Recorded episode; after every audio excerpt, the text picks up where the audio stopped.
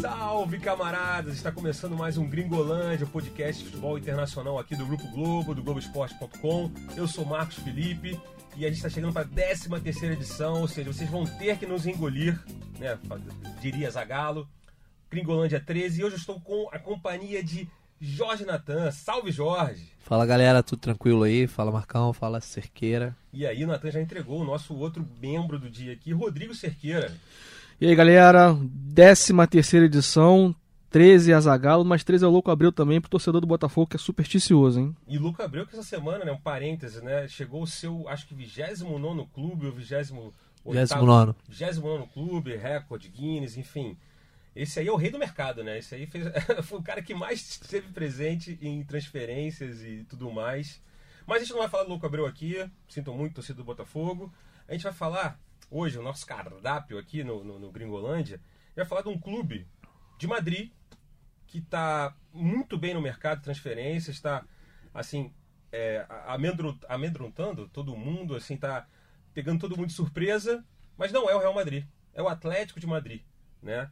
Lembrando que a gente também vai falar também um pouco do Borussia Dortmund hoje também, que é outro clube um pouco menor, em menor escala que o Atlético Madrid, mas também fazendo contratações pontuais nessa janela, ambos né, tentando destronar né, seus grandes rivais, né, os gigantes, né, no caso do Atlético Madrid, o Real e o Barcelona, e no caso do Borussia, o Bayern de Munique. E um, também vamos falar um pouquinho, dar um giro no mercado, né, falar um pouquinho das novelas aí do Gareth Bale com Zinedine Zidane, o Real Madrid, e claro, do nosso menino Ney, que não é mais menino, mas que a gente vai falar aqui, novas historinhas aí pintando, tá treinando com o PSG na China. Mas para começar aqui, a gente vai falar do Atlético Madrid. Vamos começar pelo Atlético Madrid, porque até o seguinte, né, das 10 principais transferências até aqui na janela de mercado, o Atlético Madrid foi protagonista em quatro delas. Fez a maior contratação, né, o João Félix, junto ao Benfica, 126 milhões de euros. Aí a segunda maior negociação da janela foi a venda do Griezmann, né, do Atlético Madrid, para o Barcelona. E ainda tem mais o Lucas Hernandes, né, que foi do Atlético Madrid para o Bayern de Munique, é a sexta maior negociação até agora.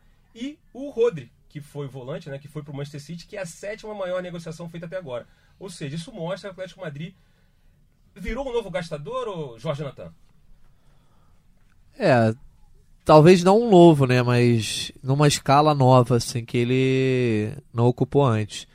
O Atlético de Madrid nos últimos anos já vem aumentando o seu, seu nível de investimento no mercado, né? É, chegou a gastar, por exemplo, na temporada passada 160 milhões de euros. Só que agora ele chegou a um patamar que já ultrapassou os 200 milhões. Não sabemos se vai fazer mais alguma contratação. E tudo isso impulsionado, obviamente, por uma série de vendas, como você já, já falou, né? Temos o Griezmann, é, Lucas Hernandes, o Rodri. São coisas que dentro da, da balança né, ali, permitiram que o Atlético fosse mais incisivo nas suas contratações também. É um novo perfil de clube que vem se organizando nos últimos tempos e principalmente vem crescendo de patamar dentro da Europa aí, desde, que a, desde a chegada do Simeone. Cresceu no patamar técnico e o patamar técnico novo permitiu também que o time crescesse num patamar econômico diferente. É verdade. E detalhe, né? Você falou da, da, da, das médias, de, dos valores, né? Do gasto pelo Atlético Madrid. Nessa, nessa temporada até agora, ele gastou é, 256 milhões de euros. Beleza. Só que arrecadou 348 milhões de euros com a das vendas, principalmente pressionado pela venda do Griezmann, pela venda do Lucas Hernandes, pela venda do Rodri também. Então, assim, a, a balança ainda está positiva para o Atlético Madrid, coisa rara geralmente com os grandes clubes, né? Quando a gente vê o PSG gastando, o próprio Real, é, o Manchester City né, em outros tempos, o Chelsea em outros tempos, que agora não pode contratar. E aí eu te pergunto, Rodrigo Cerqueira, é, Atlético Madrid, você acha que ele, com essas contratações, assim, o Atlético Madrid chega para brigar, porque assim, ele vem de dois vice-campeonatos, né? Na temporada passada foi vice-campeão, na temporada anterior também foi vice-campeão, né? ambas para o Barcelona. Você acha que agora de repente o Atlético Madrid, vamos lá, agora a gente vai brigar firme e forte lá pela liderança? Bom, é, um parênteses aí, é, Marcão, nessa avaliação de, de mercado de vendas aí do Atlético de Madrid, apesar desse valor muito bom de vendas, vale destacar que dois dos principais jogadores dos últimos anos aí da equipe, o Felipe Luiz e o Capitão Godin, eterno Capitão Godin, saíram de graça, né? Jogadores que tiveram seus contratos encerrados e não foram, não foram vendidos, saíram de graça, que poderia aumentar ainda mais é, esse poder de negociação do, do, Atlético de Madrid. Agora, com relação à, equipe que nos últimos anos aí bateu na trave é, nas principais competições que disputou, tanto no Campeonato Espanhol quanto na Liga dos Campeões, onde também chegou em algumas finais, é, é um momento de reformulação. São jogadores muito bons que chegaram, caso de João Félix, que é uma eterna promessa, é, uma grande promessa do futebol português. É, Marco Llorente para fechar o meio-campo, enfim, jogadores como Trippier também que que para o Atlético de Madrid vão ser importantíssimos, mas eu acredito que essa equipe deve demorar um pouquinho ainda para ganhar a liga e aí sim, é, talvez da metade da temporada em diante a gente vai ter uma noção se o Atlético de Madrid vai ter essa força para brigar lá nas cabeças. É, o elenco me parece ser muito forte, as contratações pontuais e grandes até. É, agora não sei se o Simeone consegue nesse primeiro momento deixar a equipe da maneira que ele imagina e como os torcedores imaginam diante de tantas contratações. Pode ser que demore um pouquinho, porque foram muitas saídas e muitas chegadas. Uhum. E é, até, a gente até falou da, da que você citou, né, a saída do Godinho, a saída do Felipe Luiz. Hoje até, houve até um rejuvenescimento nessas contratações. Né? Pela, pela, pela média da idade das, das contratações é de 24,4 anos. E a média das saídas dos jogadores que foram negociados ou que chegaram ao fim de contrato, por exemplo, no caso do Felipe Luiz e do Godinho, por exemplo, a média é de 25,8, ou seja, tá dando uma rejuvenescida no elenco, né, Cerqueira? Sim, e esses dois jogadores, principalmente o Felipe Luiz e o Godin, é, já são jogadores com 33 anos, jogadores com uma idade um pouco avançada até para o alto nível europeu. O Felipe Luiz acabou retornando no Brasil, o Godin foi para um novo desafio na Europa, que é a Inter de Milão, um time gigante também é, do futebol é, italiano, futebol europeu, mas de certa forma os jogadores que devem jogar é, a idade deles é bem menor, o que dá uma, uma certa é, rejuvenescida, não só na, na média de idade, mas também no time que entra em campo, os 11 iniciais, como eles chamam, que é importante, claro, para você continuar em alto nível e até com, por conta da preparação física que exige hoje o futebol europeu. Hum, boa. E seguinte, né, agora é só um detalhe, né? Você está escutando o Gringolândia 13, lembrando que você pode escutar a gente nos principais agregadores aí de podcasts na internet, né? no Cashbox, no Player FM, no Google Podcast, no iTunes também e, claro, na nossa página especial de podcasts aqui do Globoesporte.com, que tem lá o Fala Fera do, do Eric Faria, tem Hoje Sim, Hoje Não do Kleber Machado, Dois Pontos do Rodrigo Alves, o Ponte Aérea do André Boaventura, enfim, vários podcasts maneiros, é uma nova tendência, é nova nem tanto, né, mas assim, tá bombando a questão dos podcasts, então fique ligadinho aí nos nossos podcasts Voltando aqui ao assunto Atlético Madrid, Natan. Seguinte, é... em relação ao elenco, essas, essas mudanças, por exemplo, você, você perdeu o Lucas Hernandes, né? E trouxe o Renan Odd. Você perdeu o Rodri e trouxe o Marcos Lorente. Meio que a posição não tão parecida, mas ali. Você perdeu o Godin e você trouxe o Felipe, né? jogador mais novo, brasileiro, né? Ex-Corinthians. É, você perdeu o Grisman o cara já consagrado, e trouxe o João Félix, que tem tudo para ser, sei lá, o novo grande astro do futebol internacional. Nessas, nessas trocas, assim, trocas entre aspas, né? nessas mudanças, o que, que você acha? Ganha, perde? Tem que esperar um pouco, como o Cerqueira disse, de repente? Assim, a perda existe, né? Obviamente, você perder um cara como Griezmann é, um, é uma perda, de certa forma, considerável e o Lucas Hernandes também, tanto que eles foram para clubes que estão em um patamar, quem sabe uma prateleira acima do Atlético Madrid, que são o Barcelona e o Bayern. Mas dentro do modelo de jogo aí do Simeone, eu não sei se a perda é tão grande. Talvez o Griezmann seja, né? Mas eu não sei se a perda em termos de jogo é, é grande, porque assim, mais do que qualquer outro técnico europeu, o Simeone joga por uma ideia, não por um jogador ou por um conjunto de jogadores. É óbvio, por exemplo, você perdeu o Godin, que é a cara de, dessa defesa do Atlético há muito tempo, vai ser um impacto, né? Agora, se o Felipe não se encaixar nesse modelo que o, o, o Godin trabalhava, né? Mas que deixou um sucessor compatriota dele, né? O Jimenez, é, certamente o Atlético vai correr atrás de outros jogadores que se encaixem. É óbvio que é, veio o Hermoso, né? São parentes. Veio o Hermoso Sim. também do espanhol, o zagueiro. Que, que joga de lateral esquerdo. Ele veio pro lugar do Lucas Hernandes, né? Ele é. joga de zagueiro e de lateral esquerdo. Inclusive por isso o Felipe Luiz acabou saindo, né? Que ficou com a opção tanto do Renan Lodge quanto, quanto do Hermoso. É, a gente, óbvio que qualquer, não... qualquer time que se modifique precisa de um tempo para trabalhar, mas eu acho que o Atlético de Madrid já está acostumado com isso, né? Levantando aí o histórico de contratações e vendas aí dos últimos anos, desde que o Simeone chegou, né? Des- desprezando aí a temporada 2011-12, que foi a primeira dele que ele chegou no meio, o Atlético já passou por algumas mudanças, né? Já contratou o Griezmann, já contratou Mandzukic, já contratou Jackson Martinez, Vieto, Carrasco, todos esses que saíram. Falcão. Falcão Garcia, que foi na temporada O que o Simeone Costa, chegou, Diogo foi, Costa que chegou a sair e a voltar. O próprio Felipe Luiz. Também, que Lemar. Rodri, Gelson, todos esses jogadores aí que hoje em dia não, não são Uhum. importantes para o Atlético de Madrid. Então o Atlético de Madrid soube se reinventar. Teve duas janelas aí, tanto na temporada 2014 15 15 16 que ele gastou mais de 140 milhões de euros. Então já, já é um perfil de Já clube que sabe que é, vai ser um grande vendedor sempre, só que dessa vez ele está sendo um grande comprador, por ter feito três grandes vendas. E para mim o grande diferencial nessa janela do Atlético é justamente a chegada do João Félix, né? Que ele traz um jogador para ser um protagonista do futebol mundial. O Griezmann chegou a ser, obviamente, disputou ali bola de ouro e tal.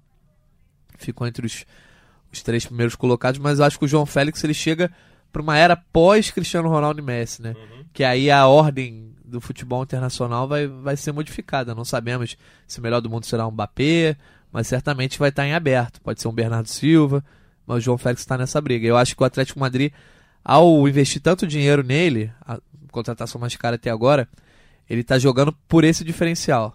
Né? Tipo assim, queremos mudar de patamar e pra gente mudar de patamar a gente vai precisar desse cara aqui. Do mesmo jeito que o Barcelona, não no mesmo nível, que o Barcelona já tinha tido o Ronaldinho, já tinha um histórico de grandes jogadores, mas com o Messi o Barcelona se consolidou como o grande clube do mundo aí nesse século, né? Junto ao Real Madrid. Verdade. E detalhe, né? Só a gente falou aqui, né? O, o- esse time do Atlético Madrid já fez dois amistosos agora de pré-temporada, ganhou de 3 a 0 do Numância. O João Félix jogou essa partida, inclusive. E empatou com o Chivas, né? O Chivas jogou da La Rara. Nesse jogo o João Félix não jogou, estava machucado, mas o Renan Lodge, por exemplo, jogou. E até, por exemplo, a gente está falando do Hermoso, realmente ele veio pela lateral esquerda, mas nesse jogo ele jogou como zagueiro, ao lado do Savic ali. É, ele é zagueiro de origem, né? Mas ele atua como Monstro, lateral. Exatamente. É, é aquela dupla função ali que pro elenco, para rodar, o, Que o Lucas Hernandes fazia exatamente isso. a mesma coisa, Mesma exatamente. coisa. Principalmente na França também, né? Enfim, outra coisa que eu ia perguntar, Cerqueira, para você é o seguinte: é, cabe mais alguém, mais alguma contratação? Assim, você vê algum setor que de repente pô, você perdeu o Griezmann. Ah, tem um detalhe, né? O Atlético Madrid ainda pode vender o Correia, tá ali, um negócio quase praticamente fechado, né? O Gianluca Di Marzio, né? O jornalista italiano da Sky Sports. É, ele trabalha em uma série de lugares, É, mas. sim, enfim, ele disse que está quase fechado, praticamente fechado a negociação do Anjo Correia para o Milan. Uhum. 40 milhões de euros, mais 17 em variáveis. Eu não sei se o Anjo Correia vale isso tudo. E eu te pergunto, cabe mais alguém nesse, nesse time aí, Cerqueira? Pois é, é, talvez a gente tenha que esperar um pouco também a situação do Diego Costa, que, que é uma É. situação que não me parece consolidada para essa temporada. E é- até porque o Diego Costa também, ele quando, quando voltou ao Atlético de Madrid teve alguns problemas, enfim, é, não, não voltou a ser aquele jogador que se esperava. E com essa venda do Angel e tal, uma possível saída do Diego Costa, quem sabe um baita atacante aí pro Atlético de Madrid. Não- Porque o João Félix é um jogador de área, mas além da juventude, é um jogador que também sabe jogar pelos lados do campo, como o Griezmann jogava. Então, nesse ponto, abre um espaço bom ali na frente. Agora, dando uma devagada aqui, Cerqueira, você que é um cara, né, um cara apurador, tem várias fontes, vive dando notícias aí de mercado, de transferências. Rolou aquele interesse um pouco tempo atrás do, do Flamengo no Diego Costa. O Diego Costa, né, o, né, não custa lembrar, né, o Atlético Madrid comprou o Morata também, outra contratação dessa temporada, estava emprestado pelo Chelsea, mas exerceu, Exerceu o direito de compra. Exatamente, agora, ou seja, tem mais um centroavante do elenco também. Essa coisa do Diego Costa tá meio, de repente, podendo ser. Pintaria, o Flamengo tá querendo um centroavante. Você acha que caberia no Flamengo? Você acha que o Flamengo tem bala na agulha? A negociação com o Felipe Luiz, embora não tenha nada a ver, né? Porque o Felipe, embora tenha sido Atlético, mas já estava sem contrato. Ou é muita viagem da minha cabeça? É, eu não acredito que nesse momento algum clube brasileiro possa contratar o Diego Costa. Primeiro porque ele tem contrato em, em vigor com o Atlético de Madrid e você teria que exercer algum, alguma compra ou uma tentativa de empréstimo que também não seria de graça. E, e além do salário do Diego Costa, que é um dos mais altos do elenco. Então é viagem minha. Não, não é, é- é- no mercado tudo é possível, né? A gente vê alguns, alguns artífices aí do mercado sempre falando isso. É, e no final das contas prevalece sempre a vontade do jogador. Mas eu acho que é muito complicado. O Diego Costa tem mercado na Europa, o Diego Costa tem um salário muito alto. E o Atlético de Madrid, com certeza não facilitaria uma saída se não tiver um retorno financeiro. É, agora, só um adendo aqui nessa saída do, do Griezmann para o Barcelona. O Barcelona ele pagou a cláusula de rescisão do Griezmann no, no valor de 120 milhões de euros, se eu não estou enganado. É. Só que o Atlético de Madrid reclama, porque segundo o Atlético de Madrid, o Barcelona pagou essa cláusula de rescisão na semana que ela caiu. Ela estava na casa dos 200 milhões de, de, de euros. Mas, segundo o Atlético de Madrid, o Griezmann já estaria apalavrado com o Barcelona Isso aí não, não poderia. antes da cláusula é, ser re- rebaixada, ser diminuída. Então, esse é um capítulo para a gente ficar atento aí, porque os colchoneiros aí garantem que vão entrar com processos legais para reaver o valor que, que consideram ser justo e legal. O Atlético já fez uma denúncia na, na, Na Liga, Liga Espanhola, E, e, e a Liga Espanhola, o que a imprensa espanhola diz é que haveria dois caminhos: ou entrar com recurso na Justiça Comum, que é uma coisa que a FIFA abomina, né? Uhum. ou é, esperar esgotar os trâmites aí. Eu acho que isso aí não vai dar em nada porque a não ser que haja um documento assinado pelo Diego, pelo pelo Griezmann junto com o Barcelona de um pré-contrato, né? Porque se você falar acordo verbal, Não não, vale- não tem como provar, É, né? Exatamente, ficou Entendeu? dito pelo não dito ali. E- Exatamente. E, e o Griezmann anunciou a saída dele do Atlético de Madrid no final da temporada passada, né? Ou seja, dentro desse período mesmo que o Atlético diz que a multa Uhum. ela era, era mais Mais- alta, mais né? alta. Só cerca de 200 milhões. Mas um acordo verbal, é, assim, você tanto não valia para o Griezmann como não valia para o Barcelona. Se o Barcelona não quisesse, não exercia. é, seria mais, mais antiético do que né, Sim. um- alguma coisa correta Eu no só sentido é, jurídico, né? Só queria comentar a questão do Diego Costa. É... O Diego Costa, óbvio que caberia em qualquer clube do Brasil. Caberia em qualquer clube do mundo, assim. Ele é um baita do jogador. E por isso mesmo que para ele não é interessante abrir mão de um salário enorme, estratosférico que ele tem hoje. Que ele poderia jogar mesmo um time intermediário da Premier League, ele seria titular e eles pagariam o salário dele com certeza. O que foi noticiado, inclusive pela imprensa espanhola, foi que o Flamengo de fato chegou a fazer uma consulta pelo Diego Costa. E aí soube do salário e, obviamente, tirou de cogitação. Mas o Diego Costa flertou já com o Flamengo, questão de vestir camisa do Flamengo. Essa coisa aí de. Todo mundo É. veste camisa do Flamengo, diz que é flamenguista, já, já foi flamenguista um dia. Enfim, mas eu acho que o Diego Costa ainda tem cartucho pra queimar na Europa, talvez venha encerrar a carreira aqui. É, e, e o Felipe Luiz só veio pra cá porque ele não conseguiu um acordo né, lá pra disputar a Champions. E ao contrário do Diego Costa, que eu acho que ele teria muito mercado ainda. É verdade, é verdade. É, foi, resumindo, é uma grande viagem da minha cabeça. Não, não, foi viagem, existiu. A Existiu, consulta né? existiu. Mas é financeiramente inviável ainda. O Brasil, inclusive Palmeiras e Flamengo, estão crescendo seu patamar com contratações, mas ainda a disparidade, principalmente nessa questão dos salários, é muito grande. É aquela questão, não é impossível, é improvável. Uhum, né? improvável, bem é bem provável. E, então é o seguinte, é, lembrando que você está escutando Gringolândia, Gringolândia 13 aqui, no podcast de Futebol Internacional do Grupo Globo, do Globoesporte.com. Eu sou o Marcos Felipe, estou aqui com o Jorge Natan, Rodrigo Cerqueira. E eu queria falar agora de um outro clube que está na mesma, talvez na mesma. Antes da gente passar s- só pro Pode Borussia, achei que você ia fazer mais alguma pergunta sobre o Atlético. Não, vai lá então, tem mais alguma coisa? É, não, só queria dizer, assim, como o Simeone foi. Eu falei isso no começo, lá na Ah, abertura. Como o Simeone foi importante para que o Atlético chegasse a esse ponto, né? O Atlético era um time intermediário ali da Espanha, chegou a ser rebaixado, né? é, no final do, do século passado. E voltou para a primeira divisão e a partir do Simeone, depois de conseguir alguma, alguns bons jogadores, sempre no mercado sul-americano, né? Agüero, Falcão Garcia. Com o Simeone ele conseguiu uma ideia de jogo, foi vice-campeão europeu duas vezes e aí passou a figurar entre os grandes destinos. Só para ter uma ideia de como o Simeone impulsionou tecnicamente o Atlético e acabou impulsionando financeiramente.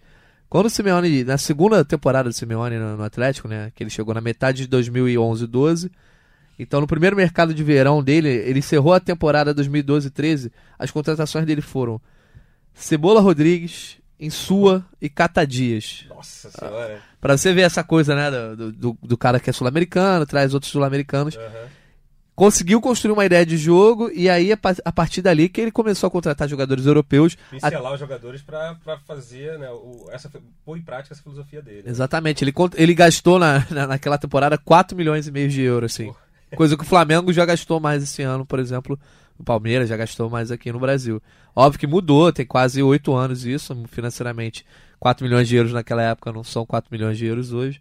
Mas é, é, é, é legal e, e, a gente vê, por exemplo, um cara como o Trippier sair da Premier League Isso do é Tottenham para o campeonato espanhol. Ou mesmo o Llorente sair do Real Madrid para ir para o Atlético Madrid. Uhum. Você vê que o Atlético Madrid pode estar tá construindo o caminho aí para ser um, de fato, um gigante europeu, graças também a Diego Simeone que prestes a completar uma década aí no Atlético. E ele soube trabalhar também, o Atlético Madrid, não consigo lembrar, nesse período, construiu, construiu seu estádio né? O Vanda ah, Metropolitano. Sim. E teve que construir uma marca. Exatamente, teve que dar uma segurada também em contratações. E o Simeone soube trabalhar sem esse toda essa grana, mas soube impor sua filosofia de jogo, como você disse. Jogando agora. por uma ideia, né? Exatamente. Não, é o, o, time até mudou de escudo, assim, essa diretoria também é muito competente aí, capitaneada pelo Henrique Cerezo, né, que, que comanda tudo ali, que se impõe de certa forma no mercado, vende, mas vende caro, né? uhum. né? Não abre as pernas. Então, acho que o Atlético Madrid é um, é um ótimo exemplo aí de como um clube médio pode se tornar grande na Europa. Boa.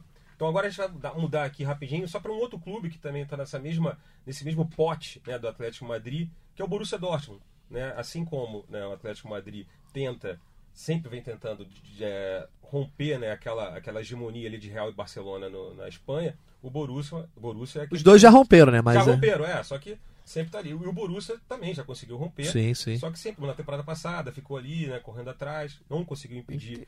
Na verdade, entregou pro Bayern, né? É, Porque é, chegou. Mole, não conseguiu impedir o Hepta do Bayern. Mas nessa temporada, eu acho que caminha. Olha só, vejam só. Além, manteve o Lucien Favre, Lucien Favre, né, que é o técnico, né, o, treinador que também que é um cara de, de, de, ideia de jogo, né, como, assim como o Simeone. E, por exemplo, você trouxe o, o Nico Schulz, do Hoffenheim, lateral esquerdo. Você trouxe o, o Mats Hummels, né, o Hummels, né, do Bayern de Munique. É, é até a história engraçada, né, que o Hummels, ele é da base do Bayern, Sim. aí vai para o Borussia Dortmund, se aí destaca. Vai, se destaca, vai para o Bayern e agora volta para o Borussia Dortmund, ainda em alta, Sim. obviamente com algumas lesões nas costas, é, mas é um, é um zagueiro... Algumas. Algumas, mas é um zagueiro experientíssimo, né, muito experimentado. Trouxe também o Julian Brand, que assim é, é aquele cara que é, eu acho que deve fazer aquele pulo para o próprio Bayern em breve. Né? O Julian Brandt trouxe do Bayer Leverkusen. E uhum. o Torgan Hazard, né? que é o irmão do Eden Hazard, que veio do Borussia Mönchengladbach. E ainda teve o Alcácer também, que exerceu a compra e que foi um cara muito fundamental, importante na temporada passada. É, vai ter o retorno do Schur, né, que estava emprestado ao Fulham.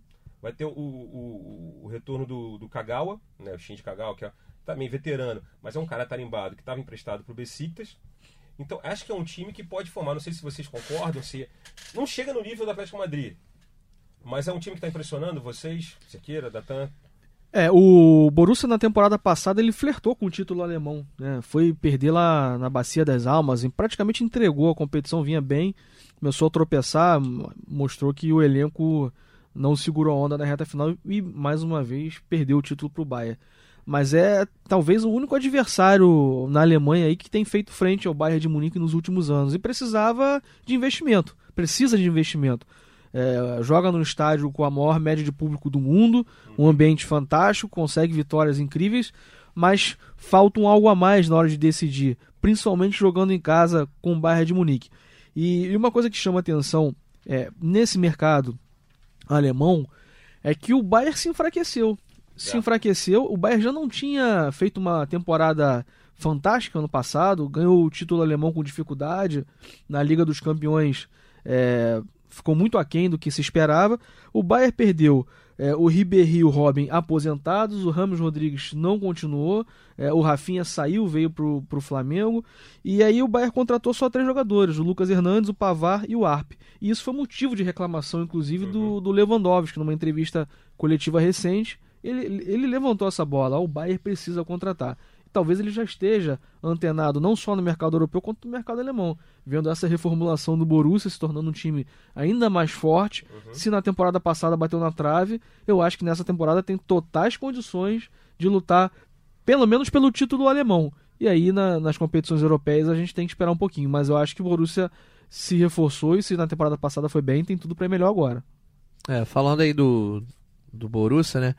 Nessa comparação com o Atlético Madrid, eu acho que é um time que não impressiona tanto quanto o Atlético de Madrid, mas vem atuando bem no mercado e vem abrindo opções né, dentro do seu elenco, isso que é mais importante. É, talvez não, não, não vai ter nenhum tipo de contratação fantástica, como eu achei a contratação do João Félix, né? Que era cotado para ir para gigantes como o City, etc. Mas bela, bela janela do Borussia, assim. O Atlético Madrid está um pouco acima, não só pelos valores, também porque dizem que o Atlético ainda está flertando com o Rames e com o Eriksen, né? Isso. Um dos dois pode chegar. Então seria um baita pacote. Mas dentro da Alemanha, eu acho que é uma janela impressionante, ainda mais nessa comparação com o Bayern de Munique.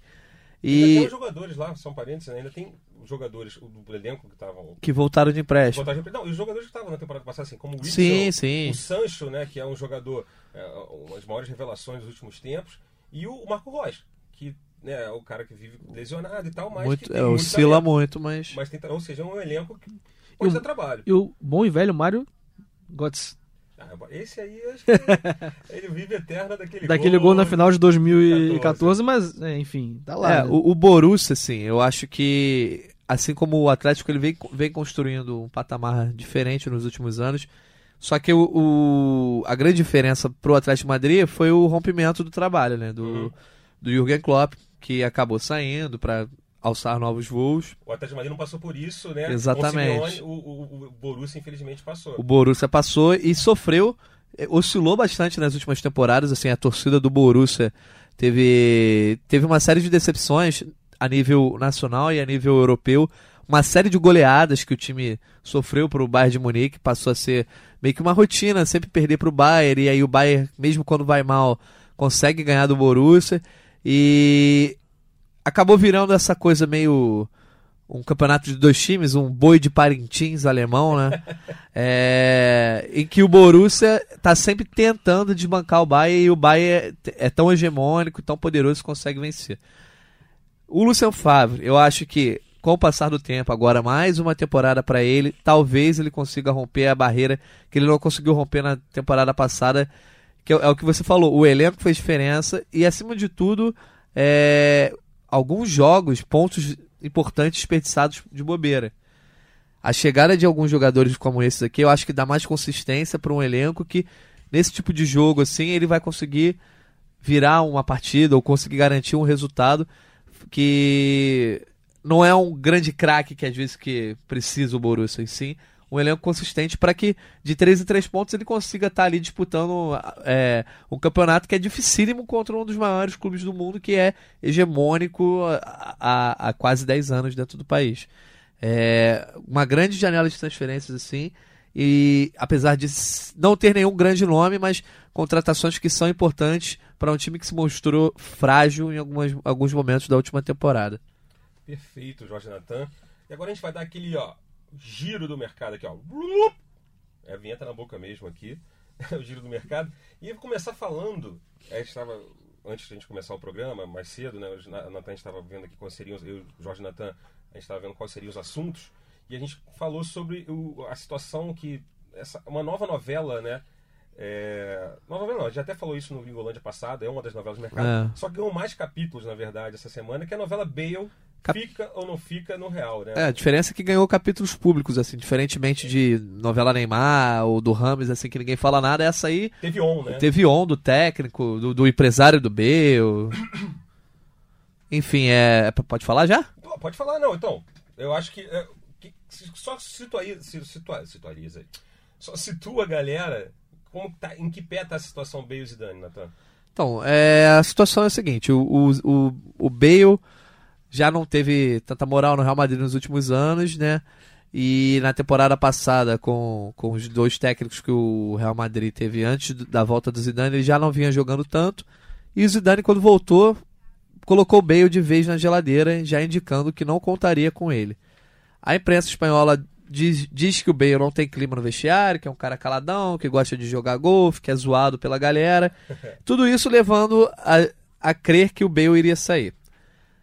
Diante de muito silêncio, o Bale foi inscrito para a pré-temporada do Real Madrid, viajou com o time e parecia que ficaria naquela coisa ali, a novela silenciosa, até alguém vir falar: Eu quero o Bale, vou pagar X pelo Bale e vou levar, porque é um jogador, obviamente, caro e com um salário absurdamente caro falaram em Manchester United, etc. Nada aconteceu. Até que veio o primeiro jogo da pré-temporada do Real Madrid, Real Madrid Bayern de Munique. E aí o Bale não é relacionado. E obviamente a imprensa espanhola fez o escarcel em cima disso. E o Zidane vai com, com a, a, a, menor vergonha, ele diz: o Bale não jogou porque ele não quis jogar. Ele não quis botar a roupa, ele não quis ser relacionado, por isso ele não jogou. E aí perguntaram: você quer que se resolva? Ele, se ele for sair, que isso aconteça amanhã, vai ser melhor. Zidane botou o famoso. É, pau na mesa. É, eu ia falar membro, mas tudo bem. Não, pau de madeira, gente. Sim, exatamente. Né? Ó, Deu aquela porretada na mesa. Como, como, a gente não costuma ver em coletivos de técnico. É, exatamente. Até o próprio Zidane sempre botou panos quentes em tudo no Real Madrid. Sim, é. Cara, vaselina, né? Mas, então... Exatamente. E isso eu acho que é um, é um grande sinal, assim, que o Zidane. Ele foi chamado para o, quando o Zidane saiu, ele disse que estava saindo porque ele não via mais condições de seguir ganhando. De fato, o Real Madrid teve uma péssima temporada. E quando ele voltou, parece que o Florentino Pérez só conseguiu convencer quando ele disse que ele teria carta branca para limpar o elenco de tudo aquilo que ele acha. Que é óbvio, ele chegar, depois de ganhar tudo, chegar pro Bale, vai embora Bale, vai embora fulano, vai embora ciclano, é difícil. Agora, depois que perdeu tudo de novo, ele pode mandar embora o Bale, pode mandar embora o Isco, pode não aproveitar o Rames. E, nessa chega... E, e, agora essa coletiva deixou claro. O empresário do Bale pediu respeito ao Bale, ficou irritado, etc. E aí a gente deu mais um passo atrás no sentido dos panos quentes que o Cerqueira falou no jogo de ontem, da última terça-feira, que o Bale foi relacionado, fez entrou gol. no intervalo, fez gol, né? Contra o Arsenal. Contra o Arsenal. E, e aí o Zidane depois falou: Fiquei feliz que ele jogou bem, etc. E a diferença desse jogo pro outro é que dessa vez ele quis jogar. Exatamente. E Só que ele falou que a situação não mudou a, em relação a... a transferência. Falou que a situação segue igual e, ou seja, se vier uma proposta, o Real Madrid vai vender. Agora, se não vier, eu não sei qual vai ser o tipo de engenharia que pode ser feita financeiramente, se vale a pena manter o Bale mesmo, mesmo ali um, como uma opção, como um pivô de crise iminente a qualquer momento. Ah, o Bale não vai entrar eu acho que é, é uma novela muito difícil de ser resolvida, tanto quanto do Neymar, não só pelo peso do jogador, mas pela questão financeira. É. Que jogadores que não estão em alta, mas que custam muito dinheiro. Só que agora, Cerqueira, eu falo pro Cerqueira agora, seguinte, tem um fato novo, fato novo. O Asensio, né, o Marco Asensio, foi diagnosticada uma lesão gravíssima, né? Foi exatamente, é, é, rompeu o ligamento cruzado anterior do joelho esquerdo e também teve uma lesão no menisco do joelho esquerdo. Ou seja, é provavelmente vai perder a temporada, tá fora da temporada. Isso muda, inclusive até o a, a Chiringuito TV, né, que é, é um, um, um, um, programa, programa, um programa espanhol que bem bem bem bem relacionado, bem bem é, que, que sabe bem do, do, dos meandros ali do, do, Real Madrid. Eles disseram que, inclusive, isso dá até uma parada nessa janela, nessa, nessas chegadas e partidas do Real Madrid. E eu te pergunto, o Ascenso fora, de repente manter o Bale apesar de tudo que o Nathan disse, da questão do, do, do, do, elenco, do vestiário, é uma boa?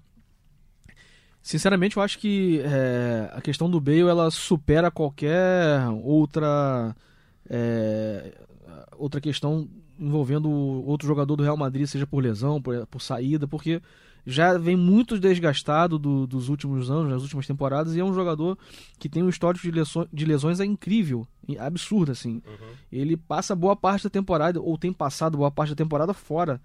E, eu acho que o problema do Real Madrid com o jogador hoje é saber quem vai querer comprar esse pacote. Como o Natan falou, um jogador muito caro, é, que tem é, um salário muito alto e que tem um histórico de lesões muito grandes. Então, quem vai investir tanto dinheiro num jogador como o Bale? E será que o Real Madrid também aceitaria qualquer dinheiro para se desfazer do Bale? Uhum. É, é uma situação complicada, é quase que uma sinuca de bico. Você fica com um jogador que tecnicamente não tem te dado o retorno esperado, financeiramente ele tem um custo muito alto, esportivamente ele tem problemas é, físicos, ou você vende e sabendo que dos 100 milhões que você investiu, você pode recuperar lá 40, 50, e isso também vai ser motivo de questionamento se vier a acontecer. É, e aí eu acho que o Real Madrid meio que torce por alguém bater na porta lá agora e falar: eu quero pagar, vou assumir esse custo, vou assumir esse risco, para de fato não só reaver uma parte ou uma boa parte do que investiu, como para tirar um jogador que hoje me parece, se, eu, se vocês tiverem opinião, opiniões contrárias aí, me parece um peso no elenco. Uhum. É. Pro técnico, me parece um peso pro dirigente.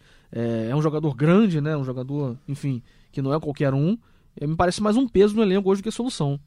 É, o. É o que eu falei. Às vezes ah, você fala, ah, não vai sair, vamos deixar o cara ali no, no elenco e tal, jogando. O Zidane já falou que não conta com ele, pelo menos no time titular.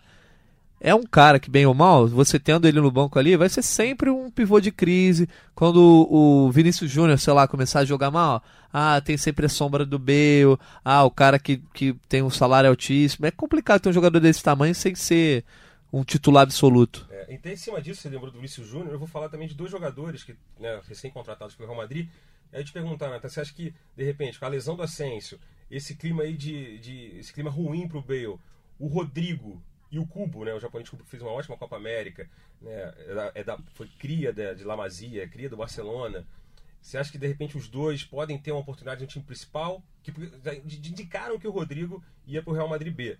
É, na, na, na realidade, assim, eu, pelo que eu entendi na imprensa espanhola e tal, e pela prática do Real Madrid nos últimos anos, são duas situações diferentes, né? O Cubo, por ser um pouquinho mais jovem que o Rodrigo, ele seria de fato inscrito e aproveitado. Não, os, dois têm 18 anos mesmo. Os dois têm 18 é. anos. É, mas o Rodrigo tem, tem menos tarimba. E, e veio, veio mais caro, etc. Então, é, o... Santos, né? Exatamente. Neymar, né, Sucessor ali do. Isso. O Cubo, pelo que eu entendi, ele seria inscrito no Real Madrid Castilha e passaria é, é, todo, toda a sua primeira temporada, ou ao menos parte dela, concentrando com o Real Madrid Castilha, treinando com o Real Madrid Castilha, sendo um jogador do Real Madrid Castilha, né? Que, uhum. que é um time profissional, né? Apesar de, de ser um time B do Real Madrid, é um time que disputa campeonatos profissionais, os jogadores são profissionais, só que o time tem essa questão de escrevê-los como juvenis. Já o Rodrigo seria a situação do Vinícius Júnior. Ele seria inscrito como juvenil, né? ou seja, jogador de até 18 anos completos, só que treinaria sempre com o Real Madrid principal. Quando ele não fosse relacionado para as partidas do Real Madrid principal, ele jogaria partidas do Real Madrid Castilha, como aconteceu com o próprio Vinícius. Né? O Vinícius demorou a ser relacionado, jogou uns três ou quatro jogos com o Castilha, só que o Vinícius deu a sorte, obviamente, o seu talento também. De quando ele foi relacionado, ele, ele jogou pela primeira vez logo contra o Atlético de Madrid, se destacou e ele passou a entrar, foi aproveitado e virou titular. E aí puxaram ele, né? E aí puxaram ele. É, pelo que eu entendi, nessa fila aí o Rodrigo tá à frente do cubo. Entendi. Mas, como você falou, é, o AC se machucou, o B pode ser negociado, o Ramos não deve ser aproveitado, e aí a fila vai diminuindo, né? Então, acho que a gente vai ver antes do cubo o Rodrigo, mas nada impede do, do cubo a gente tem que ver aí como vai ser a inscrição na Liga dos Campeões, etc, etc. Tudo depende, né? A Copa do Rei eles podem aproveitar, geralmente já escrevem mais alguns jovens. É, a gente tem muita janela. É, a temporada europeia é muito dinâmica e o aproveitamento desses jogadores também. Certo. E agora é o seguinte, né? A gente só para. Deixa, lembrando aí, o nosso amigo ouvinte, você está escutando o Gringolândia 13. O que você acha? Você acha que de repente o Bale tem que ficar no Real, o Rodrigo tem que ser mais, vai ter que ser mais aproveitado, ou não? Tem que contratar de repente o Real Madrid aí quem sabe investir no cara que a gente vai falar agora, investir no Neymar, de repente, que é o nosso assunto agora aqui, pra gente meio que finalizar esse Gringolândia 13. Neymar, eu até começar, eu vou ter que começar com um internauta. Um internauta. É, um internauta ouvinte. Amigo internauta. Amigo internauta, amigo ouvinte, aqui do, do Gringolândia, né? O Diego Lugandi. Lugondi. Diego Lugondi, né? Daniel. Não, Diego não, é Daniel. De onde eu tirei Diego? Enfim, desculpa, Daniel. Daniel Lugandi, ele falou com a gente, a gente na, na, no último podcast ele falou um pouco sobre essa novela Neymar, né? A novela, essas novelas de mercado. E ele, a gente, num dado momento aqui, o Natan, a gente falou, cogitou a possibilidade dele jogar na, no futebol inglês. E aí o, o, Daniel falou o seguinte, ó, Neymar deveria jogar no United com Lukaku. Ganharia todos os títulos na Inglaterra, mais a Liga Europa, lembrando né, que o United não está na Liga Europa, e se prepararia para ganhar, se prepararia para ganhar a Champions e o Mundial no, na próxima temporada. Seria como uma espécie de um ano sabático e daí ele ficaria numa cidade menos badalada, ajeitaria a vida. E aí ele fala até, termina assim, ó, Neymar homem, Neymar menino já era. Essa foi a opinião aí, o comentário do Daniel Lugondi.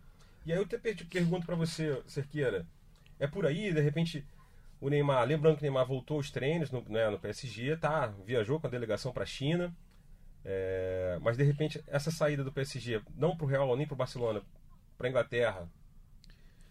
É, eu me colocando no lugar do Neymar. Oh, não, não jogo, não jogo nada perto dele e muito menos tem a condição dele de vida. Mas vamos lá. Eu, esportivamente, apostaria tudo na Premier League agora. Imaginando que o Neymar retorne para o futebol espanhol, é, até o Barcelona, ele já tem uma, uma grande resistência de parte do barcelonismo, seja de dirigentes, seja de torcedores, pela saída dele como se deu. É, jogar no Real Madrid, um dos maiores clubes do mundo, se não o maior, também é, é, geraria ao Neymar uma certa desconfiança e uma pressão muito grande por tudo que ele já viveu no Barcelona e por tudo que o Neymar viveu recentemente no Paris Saint-Germain. É, pensando em futebol inglês, que é a melhor liga do mundo, é legal esse comentário do Manchester United, eu acho que é um baita clube, quem não gostaria de jogar no Manchester United, mas eu imaginaria o Neymar jogando com Guardiola. Eu acho que uhum. para cereja do bolo na carreira do Neymar, para ele retomar é, a posição que, que ele tinha e onde ele quer chegar, por que não jogar no Manchester City com o Guardiola, que é um treinador mais afeição do futebol brasileiro? A gente sabe que aí existem outras questões de, mercado. O, o Manchester City pertence a um grupo de Abu Dhabi, nos Emirados Árabes, e o Paris Saint-Germain é de um grupo Qatari, e esses dois países hoje vivem uma guerra política e até que gerou embargos ao Qatar. Talvez seja muito difícil um lado aceitar essa negociação, uhum. mas falando esportivamente, eu acharia muito legal, muito bacana para a carreira do Neymar jogar com o Pep Guardiola. Tirando essa questão política envolvendo os clubes, o Manchester United seria uma ótima pedida para o Neymar. É um clube gigante, um clube que precisa voltar ao patamar que ele deixou há pouco tempo de conquista de Champions League, de conquista de Premier League, e ter um jogador como o Neymar, um jogador se estiver empolgado ainda para jogar, melhor ainda. Lembrando que na Inglaterra talvez esses dois clubes tenham poder financeiro para fazer isso. O Chelsea, que seria outro terceiro clube, está impedido de contratar por uma punição da FIFA. Então não teria como é, fazer qualquer acordo pelo Neymar agora. Tottenham e Arsenal acho que não tem bala na agulha aí teria que o Neymar querer muito jogar em um desses dois clubes, que eu acho que não é o caso, para que isso pudesse acontecer. Mas Premier League acho que seria uma ótima para o Neymar. Eu, eu acho que a Premier League seria fantástica para o Neymar. É... Só com, é, comentando uma frase que o Cerqueira falou aí. Eu acho que ainda falta muito bolo pro Neymar antes, antes de pegar a cereja aí. Eu acho que ainda falta muito bolo para ele. É, e óbvio, eu acho que ele gostaria de jogar com o Guardiola. E tem, agradecemos o comentário do Daniel, só que tem algumas coisas com relação a isso. O Lukaku deve deixar o United, né? apesar do United estar tá resistindo a algumas propostas, ele, ele, é alvo da Inter de Milão, parece que ele quer ir e o United não quer negociar. E o Neymar, ele já foi alvo do United, o United já recusou. O, o Barcelona, na época, recusou propostas oficiais pelo, pelo Neymar, do Manchester United. E só que hoje o Manchester United não seria interessante para o Neymar, eu acho que por apenas um motivo: não jogar a Liga dos Campeões. Uhum. Se o Manchester United fosse jogar a próxima Liga dos Campeões, eu, eu tenho assim a impressão, não posso dizer certeza, mas tenho a impressão de que ele estaria brigando por essa contratação. Só que o United, infelizmente, para o United, para mim que sou um fã do United, é, não pode brigar pelas grandes contratações dessa janela. Talvez tenha perdido o João Félix também por isso. É, porque não está jogando a principal competição. E para o Neymar só importa, só importa a Liga dos Campeões. Tanto que ele foi para um clube que ele é campeão francês e ninguém fala nada, né? Então acho que isso pesa muito pro United não pro Neymar não jogar no United. E como o Cerqueira já falou, né? O City tem a questão política e tem a questão também de que é um time que já, é, já é encaixado sem o Neymar. E o Chelsea, que talvez tivesse também o perfil ali de contratar o Neymar, não pode fazer contratações nesse momento. Tá difícil a situação do menino Ney, né? A imprensa espanhola já até falou que o Real Madrid vai entrar de novo na briga. Eu acho que é mais. É, e hoje o jornal francês, a L'Equipe, disse que o Paris Saint-Germain não quer nenhum negócio de troca-troca, só quer, quer dinheiro, quer é. dinheiro, quer receber a grana investida, não custa Eu, eu acho que não, depende da troca, né? É. Ah, você, assim, Coutinho mais Rakitic, eu acho que seria mais um dinheirão, então, assim. o Rakitic é o cara. Então, essa é, é a questão. Quer, né? O Rakitic não quer ir, o Rakitic tá, tá jogando bem na pré-temporada. Aí se você já encaixa o Malcolm, que já não é um cara que é tão valorizado, já é um cara que o PSG já tem bastante gente na frente. Enfim, são muitas variáveis aí, mas é o que eu falei ter o Neymar a contragosto dentro do clube não, não me parece uma das melhores opções. E, e só lembrando, ele está suspenso na Liga dos Campeões por três Ele não vai jogar né? os três é, primeiros jogos, exatamente. exatamente. E assim, tem a janela de janeiro? Tem, mas também não sei se a por, um, por um jogador como o Neymar, né? Um jogador como esses caras, é, o Felipe Coutinho foi péssimo ter saído do Sim, saiu em janeiro e, e chegou, não encaixou. Você E... pega no meio da temporada, o time já tá encaixado, já tá. enfim, Exatamente. Em outro nível, você, por mais que você seja um cracaço, realmente é, é, fica complicado, né? Eu acho que pro Neymar, assim, vai acabar só restando a opção do Barcelona mesmo. Eu acho que pros dois clubes vai acabar sendo melhor. Eles vão tentar achar uma solução. Ou, aí, é bem ou mesmo, a Juventus tirar um coelho da cartola aí, que é a outra possibilidade que falaram, né? Tirar um coelho da cartola, fazer um empréstimo aí com, com 38 mil bancos da vida e tentar trazer o Neymar. Que assim, eu acho que passaria a ser o, o clube mais fantástico da Europa, assim, para se assistir. Tendo Neymar e Cristiano Ronaldo no mesmo E time. eu acho que encaixaria bem, né? Que cada vez mais, né? Cada vez mais, já tem um tempo já, né? Cristiano Ronaldo jogando mais centralizado, Sim. Neymar puxando mais o jogo. Aí talvez o Dybala teria que ser o cara a ser... É, tá sendo cotado já pra sair também, né? O Exatamente. United parece que quer também. Enfim, é, eu acho que a Juventus acho que é um bom tema aí para um próximo podcast também aí, né? Uma boa, uma boa. De repente a galera pode comentar qual tema que quer e É tal. isso aí, aproveitando então, ó. Você, algum tema pra gente? Está chegando aqui o final do Gringolândia 13. Sugestão de temas, é, comentários sobre o que a gente disse aqui. Você acha que o Neymar, de repente, tem que ir pra Conchichina, pra Lua, enfim. Mande seu comentário, você pode mandar hashtag Gringolândia no Twitter, que a gente acha lá, ou também comentar nas caixas de comentários dos nossos agregadores de podcast, como o Cashbox, no Google Podcast. E também é, mandar pro arroba Brasil Mundial UFC, que é o nosso Twitter do nosso blog de futebol internacional aqui do, do Globoesporte.com. E aqui para finalizar, eu queria que, assim, um detalhe, eu queria que cada um desse seu recado final aqui, mas antes eu vou puxar aqui, levantar a bola pro Cerqueira. Cerqueira esteve na casa, é, na fazenda, uma casinha de sapê, não, brincadeira, na casa de, do, do companheiro de clube do, do Neymar, Cavani. Ele falou alguma coisa sobre, sobre o Neymar, do Cerqueira? Conta um pouquinho dessa história e vende seu peixe aí, por favor. Bom, é. Um, um baita, uma baita experiência para começar, que foi conseguir entrevistar o Cavani, fazer uma produção com o Edson Cavani, um dos maiores atacantes do futebol mundial, é, que joga com o Neymar. Só que se ele falou ou não falou com o Neymar, vamos lá, vamos esperar até domingo no Esporte Espetacular. Olha, garoto sabe vender, hein, e no, e no Globoesporte.com também, que vocês vão ver coisas legais sobre a vida do Cavani, bastidores, como é que ele vive em Salto, no interior do, do Uruguai, o que, que ele espera para a carreira, um jogador já de 33 anos e o maior astro é, do Paris Saint-Germain, porque é o maior artilheiro da história do Paris Saint-Germain. Boa. Ah, Então ó, fica ligado aí, ó. Domingo, esporte espetacular. Você vai, ó, fica ligado domingão de manhã. Puta entrevista aí do, do Rodrigo Cerqueira e do Richard, Richard Souza Richard também. Souza também. Uma produção maneira com o Cavani. Então, Natan, recadinho final aí pra galera? Recadinho final é: vamos chegar agora ao final de julho, as, os principais campeonatos do- da Europa vão começar, e aí a gente vai ter um- o efeito catalisador nessa janela, que é os times vão começar a ver suas deficiências dentro Exato. de campo ou não, e aí eu acho que essas, essas janelas vão se mover. Eu acredito que Bale e Neymar não permanecem em seus clubes e vão sair, mas vamos ver. Olha aí, ó, Natan dando informação aqui, ó. Zero Não, informação. sem informação, não, É. não, não. Tá- opinião, opinião. Exatamente, opinião. É que eu fiquei com o negócio do choque cultura na cabeça, é um problema. E agora os caras são coleguinhas também. É verdade. Um grande abraço pra galera aí. Galera boa. Então acho que é isso. Eu sou o Marcos Felipe, eu tava aqui com o Jorge Natan, Rodrigo Cerqueira. Esse é o Gringolândia, 13 terceira edição do podcast aqui de futebol internacional do Grupo Globo. Valeu, galera. É isso aí, aquele abraço. Um abraço!